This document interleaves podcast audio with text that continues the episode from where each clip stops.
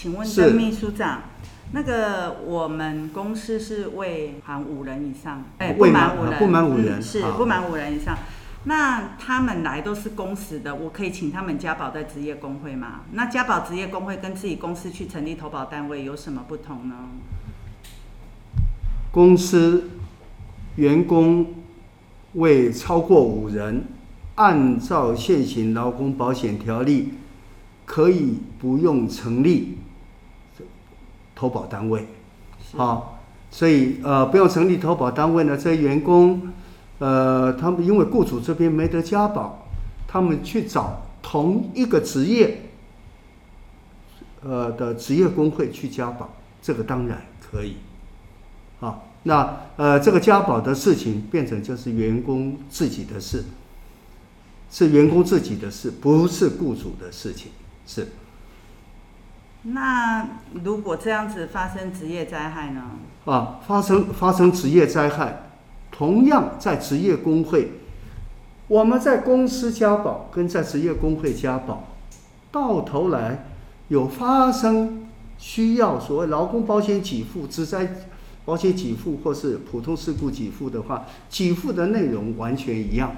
嗯，啊，给付的内容完全一样哈，所以呃没有没有问题。在职业工会啊，你因为在呃，未未满五人的公司工作，你发生了问题，各位你照样可以申请，照样可以申请的这这个的呃这个职灾给付是，是可以申请职灾，照样可以申请职灾给付是是是，所以我补贴他去工会加保是可以的。你为什么要补贴他去工会加保？因为他在因为你未满五人呢、啊，你没有这个责任呢、啊。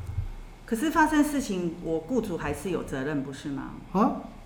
职业灾害发生，现行法令，嗯、现行法令的责任，一个假设是雇主，就是劳动基准法上第五十九条上的规定。是，好，那有时候叫职业灾害补偿。嗯，除去这个之外，剩下的部分，剩下的部分，它再来的给付是什么？就看你们其他社会保险的关系。那社会其他社会保险的关系，这边最重要就是劳工保险的关系。那这劳工保险的关系，未满五人，我不需要成立投保单位，不需要成立投保单位。好，那不需要成立投保单位呢？各位怎么办？劳工朋友的加保，法上的设计，各对错哈，黄小姐对错就再说。嗯，法上的设计既然是这样的话，各位这边家宝的责任是在员工。是在员工他自己，法上的设计是要是要员是要员工他自己来处理，是。哦，是这样哦。对。哦，我因为我们多数都是在小吃店、早餐店，他们的员工都是在不含雇主五人以下。哦不，对对。对，那五人以下，他们也是想说他不用成立投保单位。对。但是他们员工发生事情的时候，他还是回头来跟雇主要这个职灾补偿。那那他们都没有加保在工会。各位好，嗯，他们没有加保在工会，是，他们没有在加加保在回来找雇主，回来找雇主这个这个事情都成不成立？基本上会成立，是啊，基本上会成立，但是前提是他他他没有家保啊，嗯，前提是前提是他假设有家保的话，只在给付这边就会存在。刚刚一开始有介绍所谓的。